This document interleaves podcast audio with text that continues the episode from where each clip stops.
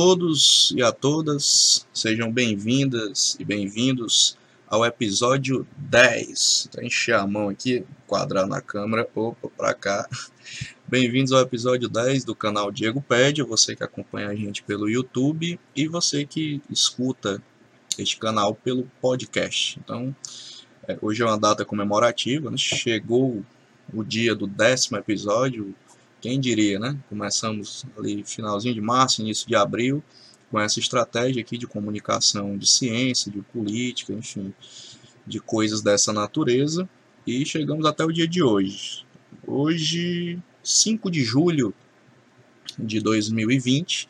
Então, estamos aí na caminhada importante, né? Cada dia melhorando um pouco a qualidade do canal, tentando aprimorar as informações e hoje é um episódio comemorativo, como já tínhamos anunciado no episódio anterior, no episódio 9. Então você que está aqui assistindo o episódio 10 pelo YouTube, aqui em cima, do lado de cá, direito ou esquerdo, um dos dois, eu nunca sei, vai aparecer uma bolinha com o episódio anterior, que é o episódio 9, e você pode acessar todos os episódios anteriores por esse mesmo mecanismo. Não se esqueça, você que assiste pelo YouTube, que aqui embaixo tem um botãozinho vermelho para você se inscrever gratuitamente no canal e receber todas as notificações, além de ajudar o canal a crescer em número de inscritos, de acessos e tudo mais, que é importante para o desenvolvimento do trabalho que aqui é feito, tá? E se você gostar desse episódio e dos outros, compartilhe em todas as redes sociais que você achar relevante. E não esqueça de curtir é, se você gostar do conteúdo desse episódio e dos demais que você venha assistir. Quem está escutando pelo podcast também pode deixar lá o seu like por qualquer plataforma que você esteja assistindo. Pode compartilhar também o material nas outras redes sociais que vocês considerem interessante, legal, para divulgar o trabalho do canal Diego Pédia. Eu sou Diego, como vocês já me conhecem, quem acompanha aqui o canal pelas duas formas, pelo YouTube e pelo podcast. Sou psicólogo de formação, mestre de saúde da família, trabalho nas políticas de saúde e na política de assistência social já tem um certo tempo. E, e é, o objetivo desse canal é discutir isso, saúde, assistência, política. E nesse momento a gente está discutindo os episódios, os últimos nove, né? E esse dez décimo episódio, perdão, é, os boletins comentados da Covid aqui no Ceará, que é um dos epicentros da doença no país, né? tentando levar informação de qualidade e um contexto mais ampliado, né? não falar só da doença, mas falar do, inclusive do fenômeno social que é ter uma pandemia. Para você que nunca se interessou por isso, poder aos poucos se apropriar dessa discussão. Certo? Então é isso, sejam novamente né, bem-vindos, bom dia, boa tarde, boa noite, sempre digo isso porque eu não sei que horas vocês vão escutar esse podcast ou vão assistir pelo YouTube, tá?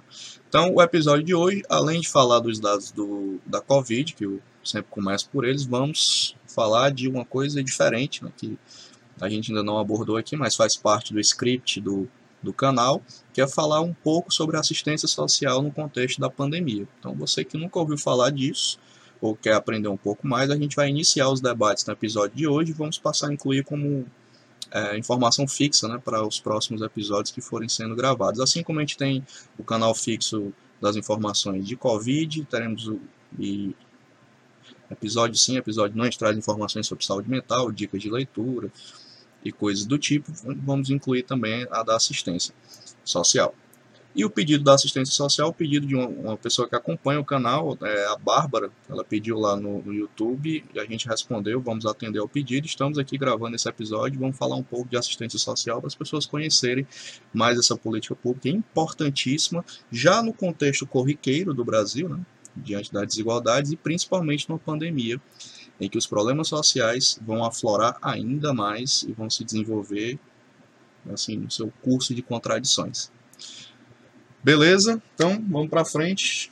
Quem conhece aqui o canal já sabe que a gente segue um roteirinho, tem uma ordem aqui de, de conversa e vamos lá. Então, Vamos abrir a plataforma do IntegraSUS para vocês que já acompanham, para quem não acompanha, a plataforma que fica lá o link no canal do YouTube, para quem for acompanhar, e não é difícil de achar quem estiver acompanhando pelo podcast, que é um painel, digamos assim, animado, né, integrado com vários dados da Covid e a gente passa por alguns aqui no episódio. Mas tem infinitas informações que, se a gente fosse falar de todas elas, daria um episódio gigantesco. Então a gente pega algumas informações aqui do estado do Ceará. Então eu vou subir aqui o IntegraSUS para quem está assistindo pelo YouTube, vou obviamente narrar todos os dados que serão mencionados aqui para quem está acompanhando pelo podcast. Tá? Então, só um segundo que tem que fazer aqui toda uma preparação. Pronto, esse, essa é a página do IntegraSUS para quem está acompanhando aí pelo YouTube.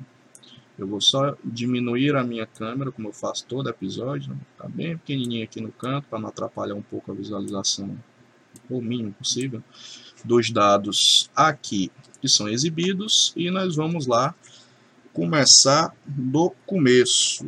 Como sempre fazemos, que é o boletim geral epidemiológico aqui da Covid-19. Então, sempre faço aqui o filtro de é, casos confirmados e óbitos. A última atualização foi ontem, né, dia 4 do 7, 6 horas, 18 horas. Estamos gravando aqui dia 5 do 7, nessa tarde quente na cidade de Fortaleza. E esses são os dados. Aqui sempre apresento as cidades né, que tem o maior número de casos e o maior número de óbitos. Fortaleza segue sendo Aqui tem o maior número de casos, embora já temos dito isso aqui em episódios anteriores, os casos vêm caindo, é, caiu muito rápido, um, algumas semanas, depois deu uma estabilizada. Mas o total de casos só em Fortaleza, 36.871 e 3.377 óbitos, mais alguns em investigação que estão aqui também. Depois vem Sobral, segundo epicentro da pandemia aqui no estado do Ceará, é, na verdade, Sobral já despontava lá no começo e por volta do final de maio, início de junho, subiu de forma vertiginosa a quantidade de casos. Então hoje está com 7.429 casos confirmados, 246 mortes. Depois vem Maracanaú, na região metropolitana. Lembrando que desde o segundo ou terceiro episódio que eu digo isso, né, a, pelo que aparece nos dados, a tendência era Fortaleza explodir casos, a região metropolitana serem outros epicentros, né, e continua sendo, Maracanã é um exemplo disso, e depois se espalhar para o interior pelas principais macro-regiões, Sobral, Sertão Central, Sobral na região norte, Sertão Central, Quixadá, Xaramubim, descendo ali para o sul do mapa, região centro-sul, Iguatu, que é outro epicentro hoje, e Juazeiro do Norte e região. Mas aqui seguindo nessa, no ranking das cidades, é, é nessa linha do que eu estou dizendo. Né? Fortaleza, depois Sobral, depois Maracanã. Maracanã está com 4.032 casos confirmados, 215 óbitos. Depois Calcaia, é, 3.928 casos, 286 óbitos. Juazeiro do Norte, com 2.255 casos, 108 mortes. Quixadá, 2.145 casos, e 51 mortes. Então, está oscilando exatamente naquelas zonas onde era previsto que a epidemia fosse crescer. E há uma preocupação objetiva, porque já é anunciado pelo governo do estado novas fases de abertura.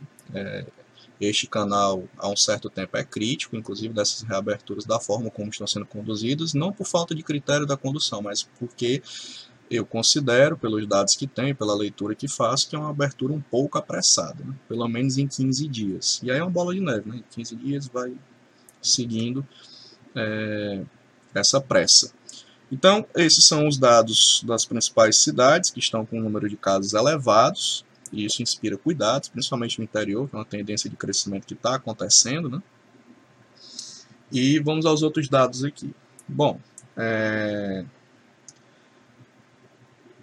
no total, o estado do Ceará tem 121 mil, que é essa, para quem está vendo pelo YouTube, essa, esse banner laranja aqui, né? 121.464 casos, um número altíssimo, né? Nem nas minhas piores previsões lá no início da pandemia eu pensei que fosse tão longe né, a quantidade de casos. Então, realmente é surpreendente a forma em progressão geométrica que essa pandemia cresce, isso considerando a subnotificação. A subnotificação que esse canal trabalha é de 1 para 9, né?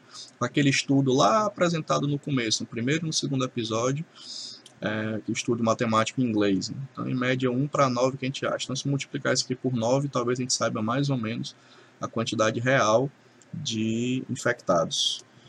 Óbitos, também número altíssimo, é, 6.441 óbitos confirmados por Covid, a saber os outros, né?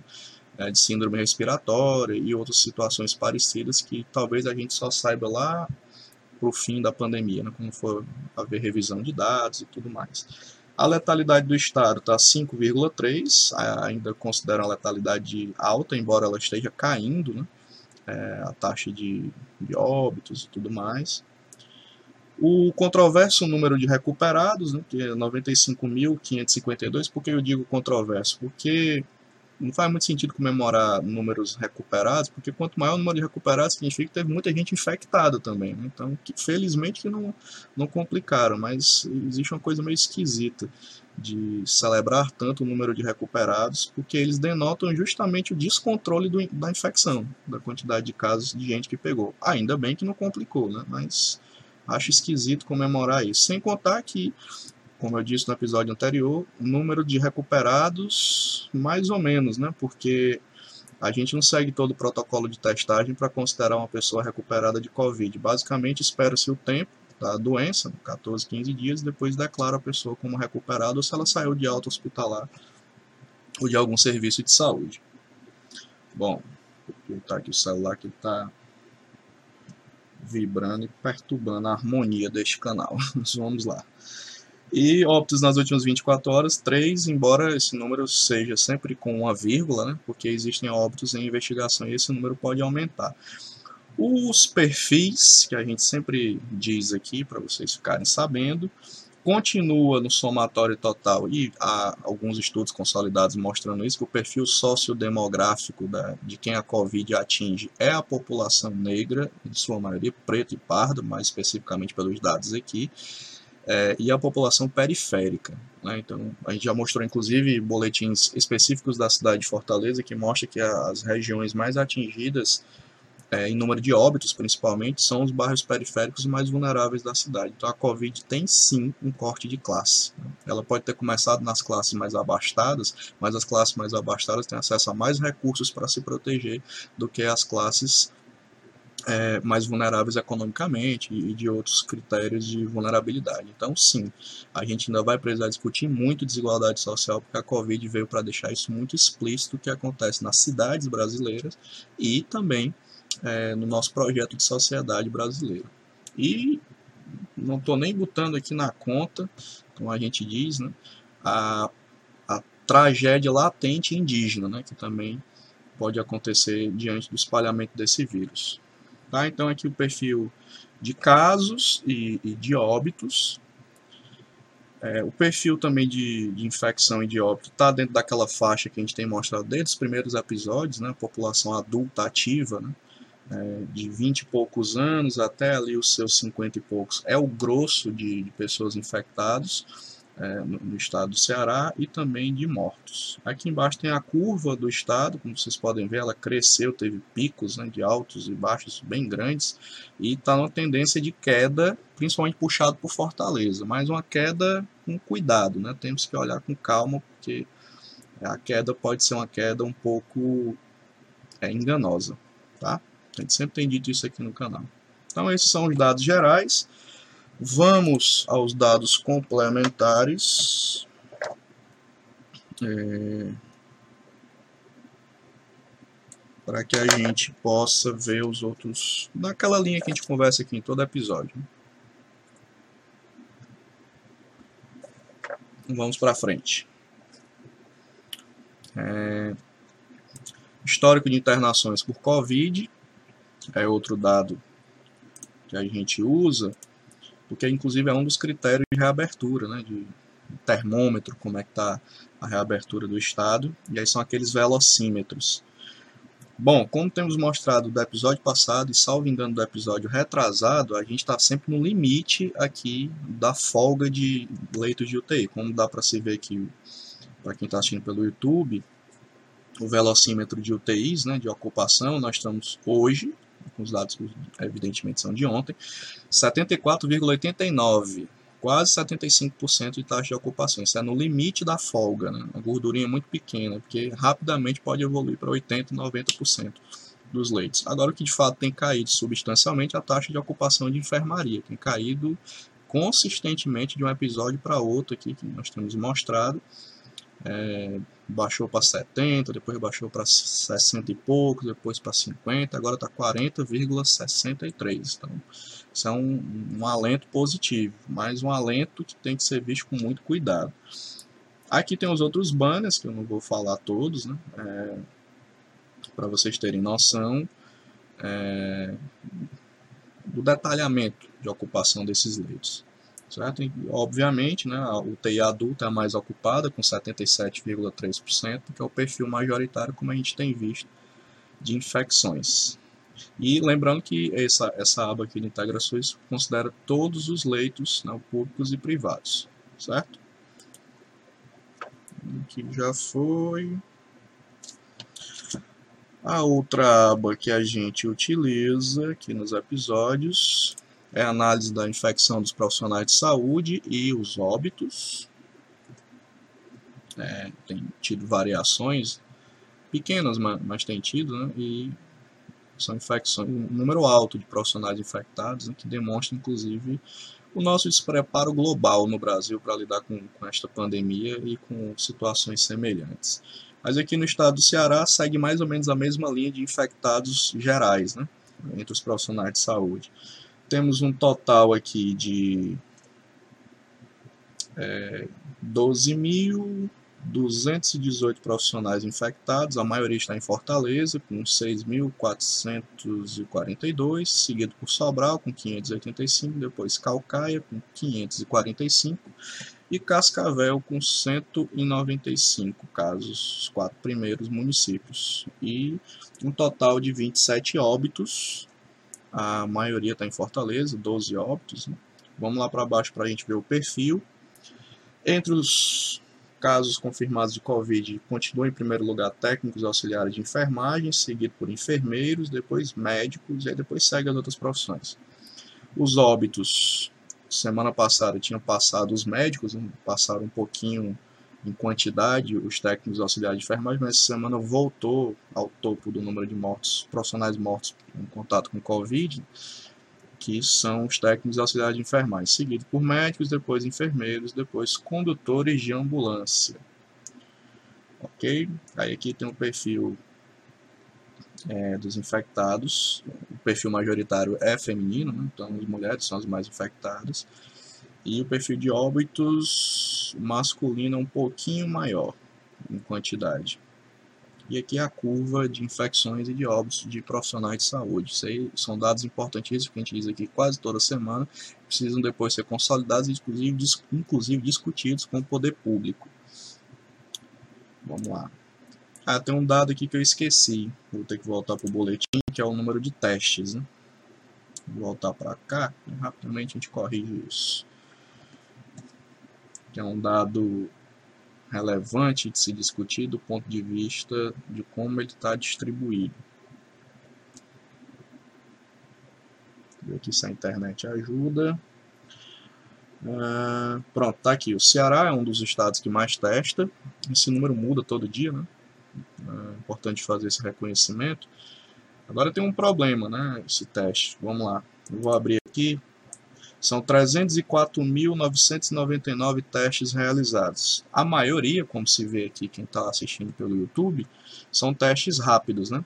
Dois, é, desculpa, 217.177, depois vem o PCR com 79.978, depois teste de sorologia, com 7.817 e o eletroquimiolumio, que não dá para ver, luminescência, difícil falar esse nome, com 14.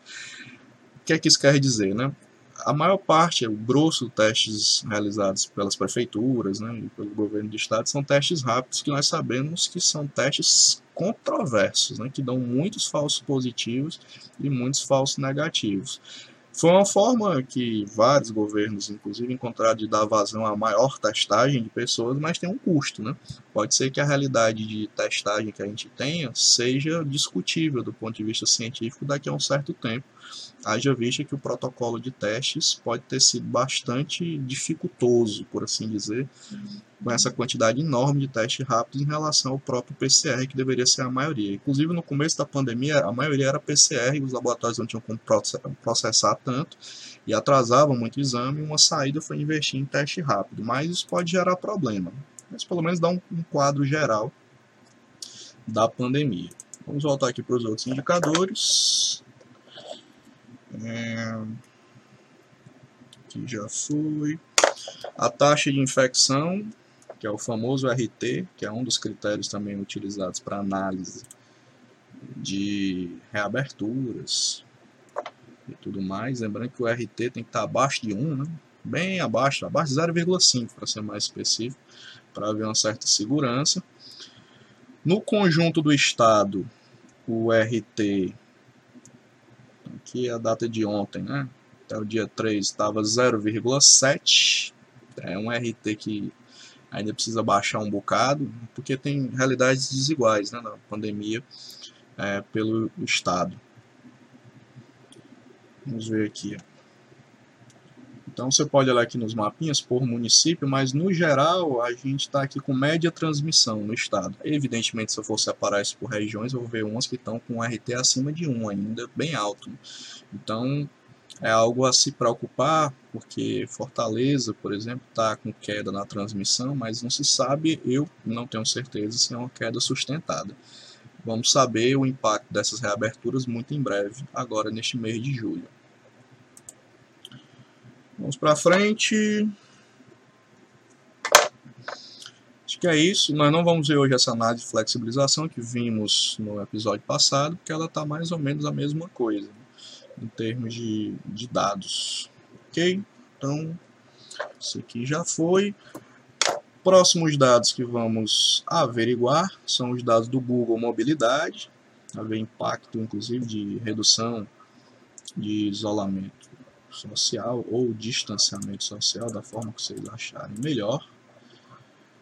Eu vou tirar aqui o IntegraSUS e vou, pronto, está aqui para quem está vendo pelo YouTube eu vou narrar os dados para quem está vendo pelo desculpa, quem está ouvindo pelo podcast. Os últimos dados aqui são do dia 27 de junho, são dados mais recentes. Aqui em termos de Brasil, é possível ver que houve uma redução só de metade de mobilidade, né, 50% para varejo e lazer, baixou muito, essa, essas taxas já foram próximas de 72%, 75% de redução e agora só está em 50%. Então estamos chegando naquela fase da pandemia em que as pessoas estão indo para a rua enlouquecidamente por várias razões e está um pouco perdendo o controle nesse, nessa reta final da primeira fase, dessa primeira onda, né, que vai até ali agosto, setembro, é o que se espera.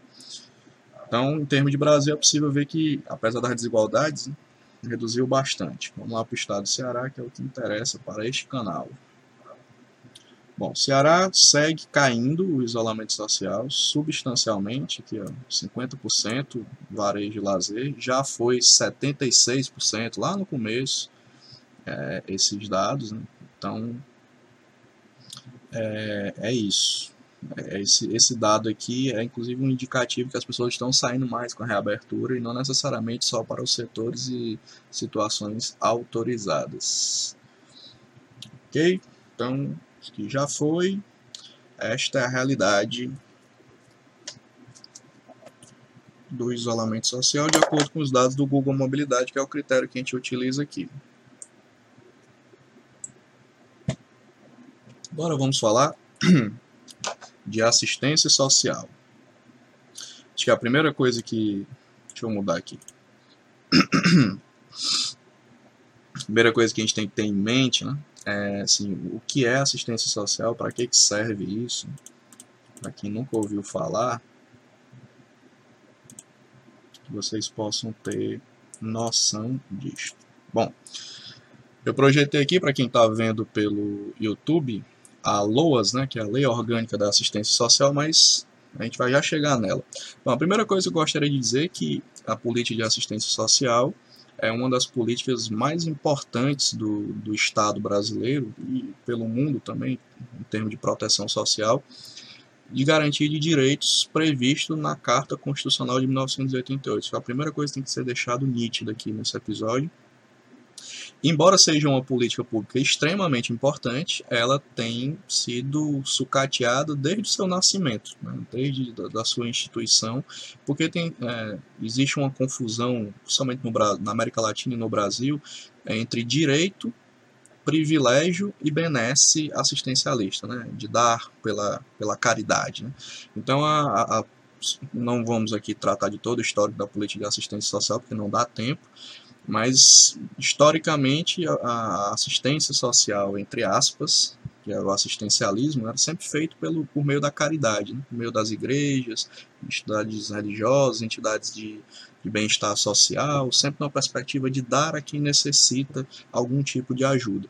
Com o desenvolvimento da discussão sobre o conceito do Estado, a importância do Estado, dos direitos sociais, principalmente no, depois do pós-guerra, da Segunda Guerra Mundial, muda um pouco essa percepção. Né? Então a sociedade lutou por mais direitos e direito também a ter assistência social quando dela necessitar. Então é mais ou menos nessa perspectiva que está desenhada a nossa política de assistência hoje né, no, no, Brasil. Mas ela já passou por várias remodelações e continua passando, que é um território de intensas disputas certo? Então, em termos é, de histórico básico, peguei aqui um texto de referência, existem centenas de textos também de referência, só para deixar isso nítido para todo mundo, que é, para a gente ver aqui só um infográfico, vou obviamente dizer os créditos aqui, né? o texto da História da Assistência Social, da Juliana Medeiros, agora de 15 de maio de 2020, de um blog de assistência social e o objetivo que é didático, né? mostrar lá embaixo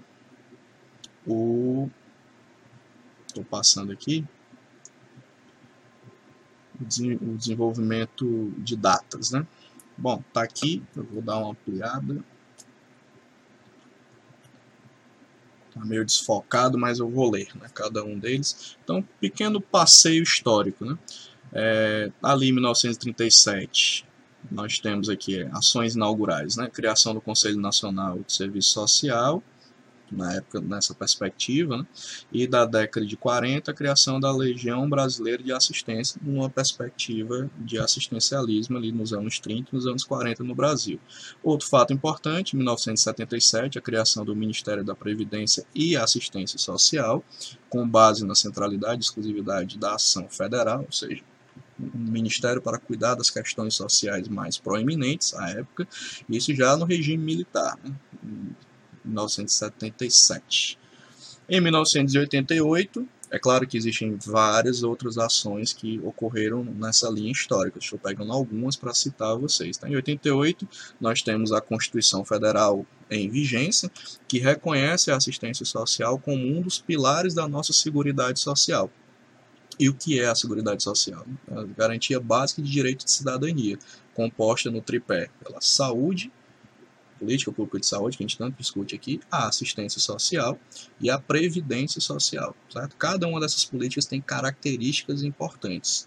A de saúde, ela é universalista, o SUS ele é, está escrito na lei, na sua concepção que ele é universal e todos os seus princípios que o compõem.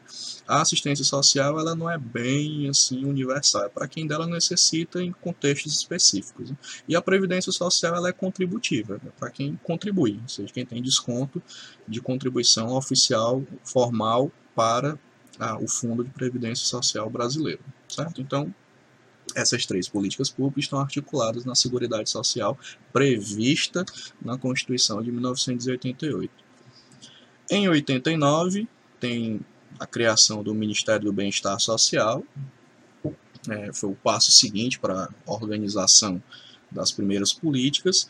Em 1990, é, é vetada a primeira redação da LOAS, né, a Lei Orgânica da Assistência Social, e em 93, já no governo do presidente Itamar Franco, é, é aprovada a LOAS, né, a sua primeira redação, que é aquele texto que eu mostrei aqui para vocês. Vou mostrar aqui de novo. Está aqui. Lei 8.742, de 7 de dezembro de 1993, dispõe sobre a organização da assistência social e da outras providências. A primeira redação é de 93, mas vocês podem ver aqui no histórico, há vários decretos regulamentando questões específicas da LOAS, inclusive os benefícios sociais, e há muitas emendas, né? ou seja, é uma lei bastante disputada ao longo da história, como se pode notar aqui na imagem que eu estou passando e pelo que eu estou narrando para quem está ouvindo pelo podcast. Ok? Então, voltando aqui para o histórico. Em 1997, temos a edição da primeira norma operacional básica, descentralizando, por assim dizer, a assistência social para ter um caráter mais municipalista, que era muito centrado na União Federal. Em 98, uma nova edição desta norma, né, prevendo serviços, programas e projetos, amplia, inclusive, os conselhos de assistência social como órgãos de controle dessa política pública. Em 2004, já no governo Lula. Então, o governo Fernando Henrique criou essa estrutura básica, né?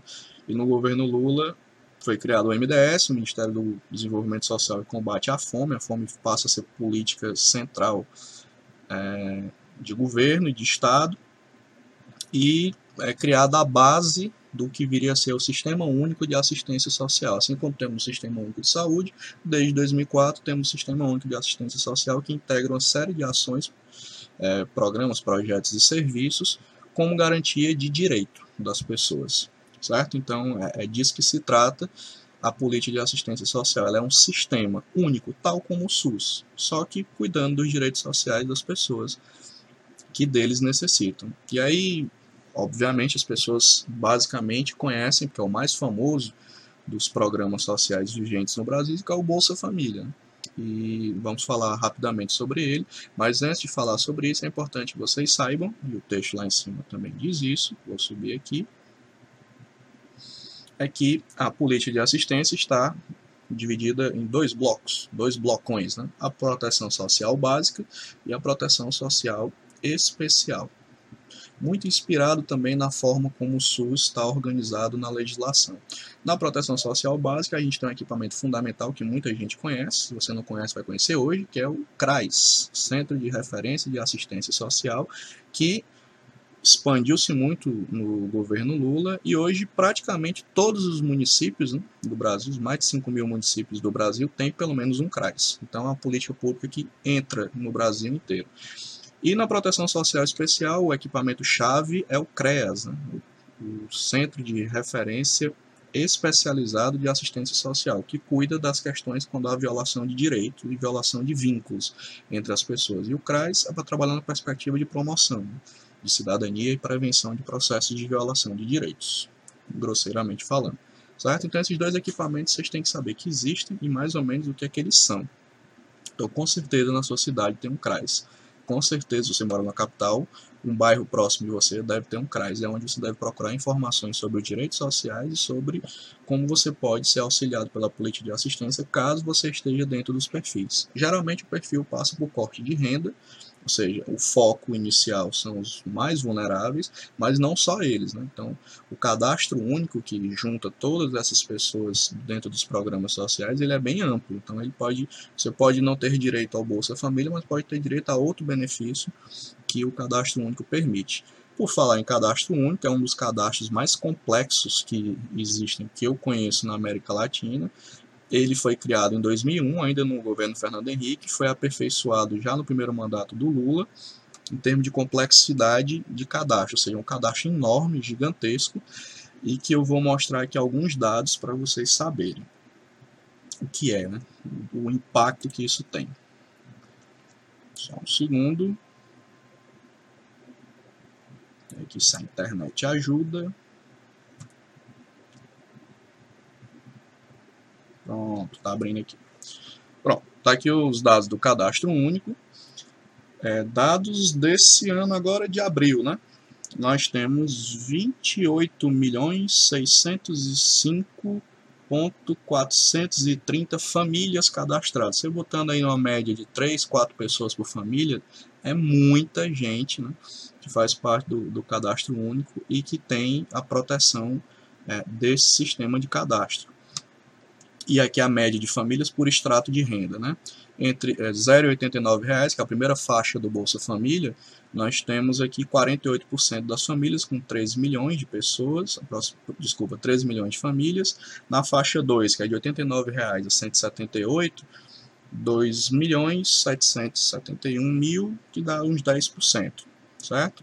E terceira faixa, 178 reais a um salário mínimo e meio, mais 21% e famílias acima de um salário mínimo e meio, 20 mais 22%. Então, o grosso das famílias, né, a maioria, não chega a ser a maioria que não passa de 50%, mas o grosso é a família, são as famílias mais vulneráveis, é, por volta dos 89 reais de benefício básico que recebem. Tá? Então é importantíssimo para a manutenção de dignidade e cidadania das famílias que fazem parte, no caso específico do cadastro único, e são beneficiários do Bolsa Família. Aí outros dados aqui para vocês saberem, é, famílias cadastradas cresceu muito aqui entre 2012 até ali 2014, depois foi caindo com altos e baixos, como se pode notar aqui, agora deu uma, deu uma estabilizada e foi alguns é 2018 2019 começaram a ser incluídas algumas famílias, inclusive de forma controversa no governo atual do presidente Bolsonaro, é, apresentou dados estranhos do Bolsa Família ano passado, que foi inclusive questionado pelo Congresso sobre a, o represamento de pessoas para entrar no programa que estavam dentro dos critérios. A atualização desse cadastro, por isso que eu falo que ele é um cadastro importante, é, data de abril de 2020, 81% do cadastro está atualizado, né? então é um cadastro que tem um nível de erro muito pequeno, né, que com certeza deve ser ampliado nesse período de pandemia com uma perspectiva de controle, inclusive de, de o benefício chegar a quem realmente precisa. Então aqui o outro gráfico mostra né, que das famílias cadastradas, essa linha azul que aparece aqui, a taxa de atualização está no nível relativamente aceitável. Então é um cadastro seguro, é um cadastro sério de, de pessoas. Né? E aqui mostra o perfil de pessoas cadastradas. E eu vou deixar, obviamente, o link disso para você dar uma olhada lá no canal do YouTube, caso você queira dar uma olhada. Certo? O perfil majoritário do cadastro são de mulheres, como está previsto na lei, né? prioritariamente as mulheres, e as crianças aqui compondo as famílias. E o Bolsa Família, segundo dados agora de junho de 2020, é, cadê? Achei. 14 milhões 283 mil 507 famílias. Claro que esse número é, ele é cambiante, né? ele muda, porque tem gente entrando e gente saindo do Bolsa Família todo mês. E ele custa aproximadamente 2 bilhões 684 milhões 273 mil e 56 reais médio é, para ser mantido mês. É um programa relativamente barato diante do impacto social que ele traz e do, da melhoria social que ele traz. Né? Dados importantes do, em se falando de Bolsa Família, né, que é importante que vocês saibam. É, vou deixar aqui também a dica de duas pesquisas é, bem legais para você poder comparar. A primeira é esta daqui, ó, esse estudo aqui Vou ler, né? Programas sociais no Brasil, um estudo sobre o programa Bolsa Família no interior do Nordeste brasileiro. Claro que é uma perspectiva, não é um estudo nacional, mas só nível de amostragem para vocês entenderem. É do Clóvis Roberto Zimmermann e do Jefferson Macedo Espínola. Vou deixar o link lá para quem quiser ter acesso ao estudo. Vou citar aqui alguns dados bem breves, né? Da pesquisa que eles entrevistaram algumas pessoas e alguns dados interessantes. Aqui, ó, evolução das famílias atendidas pelo Bolsa Família em mil, na cidade lá que eles entrevistaram as pessoas, né, de 2006 a 2012. Percebe-se um, uma evolução, um crescimento né, de, de famílias cadastradas. Então, é um programa que atinge, de fato, muitas pessoas. Em termos de perfil socioeconômico, a outra tabela interessante que aparece aqui, né? Gastos com benefício. O que, que as pessoas fazem em média, né, com o, o dinheiro que recebem? Embora não seja da conta de ninguém saber disso, né? só para em termos de perfil, porque às vezes é, existe um preconceito das pessoas querendo regular o que, que as pessoas vão fazer com o benefício que recebem. Claro que é, é um direito da pessoa inclusive aprender como usar o recurso, né? mas não, não é exatamente papel da sociedade fazer regulação disso, porque não se faz dos outros trabalhadores. Né? Então tem que tomar muito cuidado com o preconceito com os usuários que são beneficiários do Bolsa Família, para não ter uma espécie de justificação de preconceito de classe. Mas enfim, voltando para o que o estudo aqui está dizendo, como se espera, né? a, a maioria das pessoas utiliza para fim de alimentação, depois medicamentos, depois educação, depois compra de vestuário e bens de consumos como eletrodomésticos, móveis e, e coisas do tipo. Dito isso, vamos aqui mais alguns dados de caráter amostral. Rendimento escolar também ficou na mesma média ou melhorou um pouco, né, de acordo com os dados aqui evidenciados pelo estudo. Qualidade da alimentação melhora substancialmente pelos dados aqui mostrados no gráfico. Né? E aí há outros aqui que eu não vou citar porque o episódio já fica grande naturalmente, certo? Mas depois você dá uma olhada no estudo com calma e dá o seu parecer, o seu entendimento a respeito desses dados importantíssimos. Outro estudo legal que você precisa conhecer é este aqui, que fala justamente do preconceito né, com o Bolsa Família, que está aqui na revista do Serviço Público. O título é Bolsa Família, Informação e Preconceito, uma análise do uso de experimentos, né, do Pedro Santos Mundim e outros autores. É, e aí, a conclusão do, do estudo, vou deixar o link também para quem quiser, né, lá no canal do YouTube, é que, apesar do preconceito de classe grande, uma parte significativa das pessoas, o texto ele é feito, esse texto aqui, com base em pesquisa de opinião, né, é, as pessoas apoiam no Bolsa Família, majoritariamente consideram um programa relevante, inclusive pelo reconhecimento internacional que o, o programa tem tido né, ao longo dos tempos.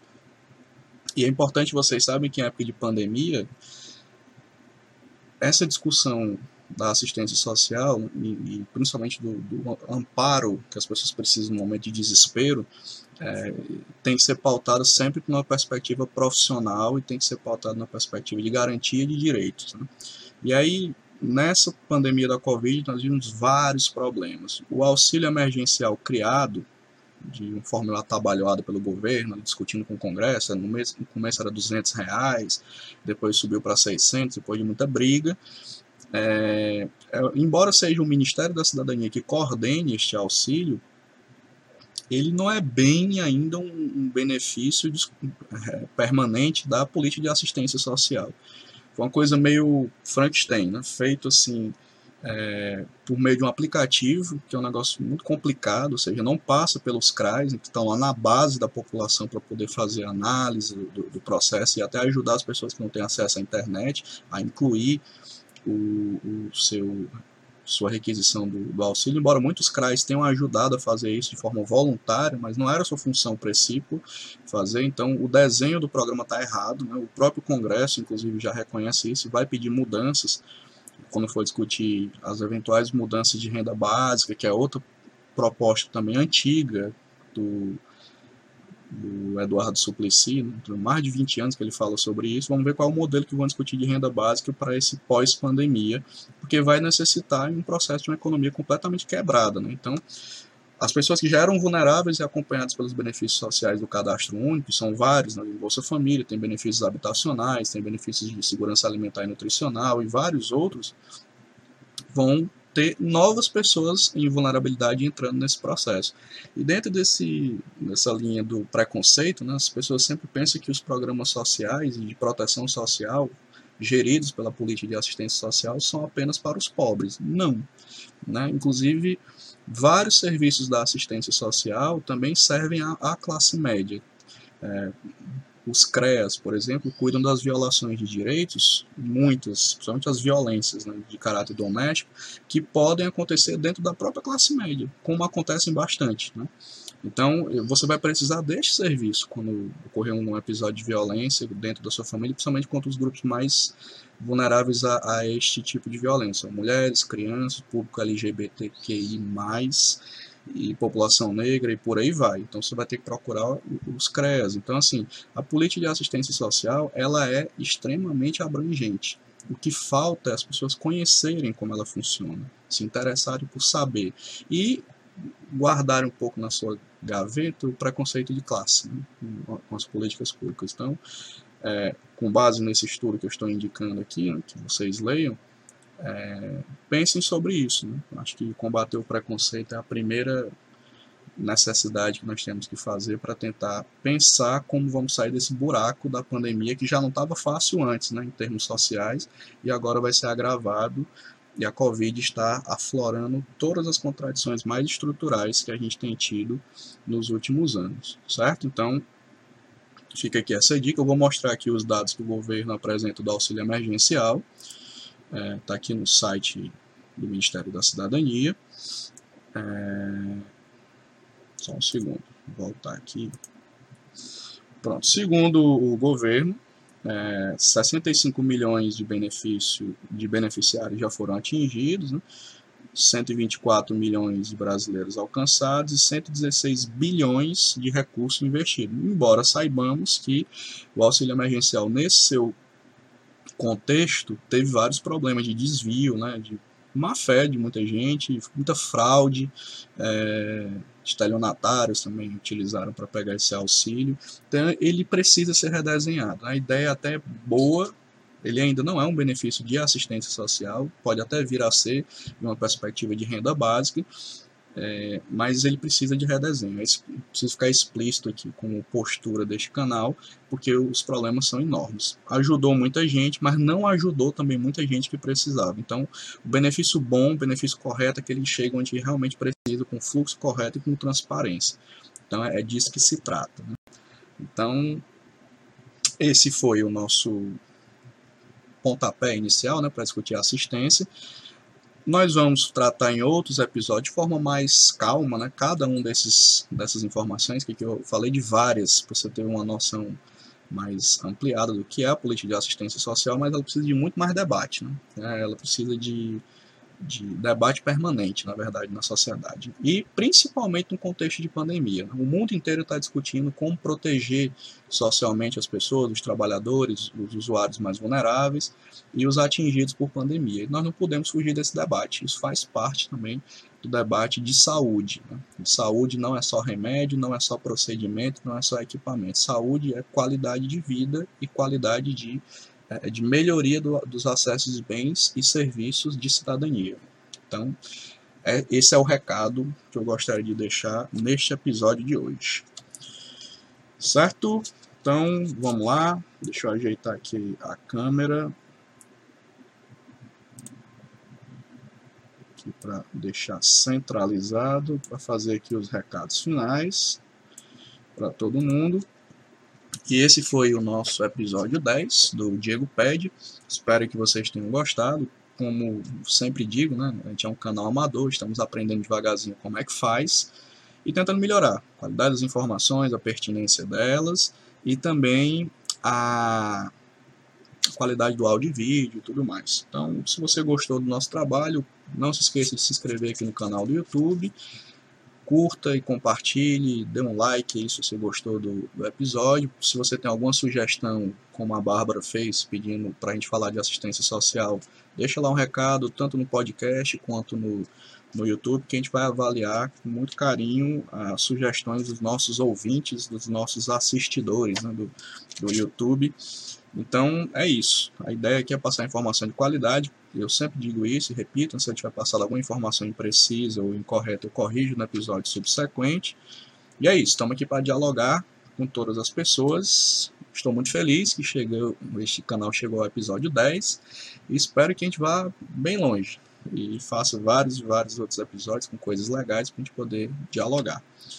Beleza, então é isso. Você que está aí quarentenado, você que está precisando sair para fazer alguma atividade que seja necessária, então se cuide, né? use máscara e vamos tentar sair dessa pandemia é, dentro do possível um pouco melhores. Né? É uma tentativa, né? não sei se vai dar certo, mas vamos pelo menos tentar fazer a nossa parte. Beleza? Então é isso. Um abraço virtual, se cuidem e até o próximo episódio. Tchau, tchau.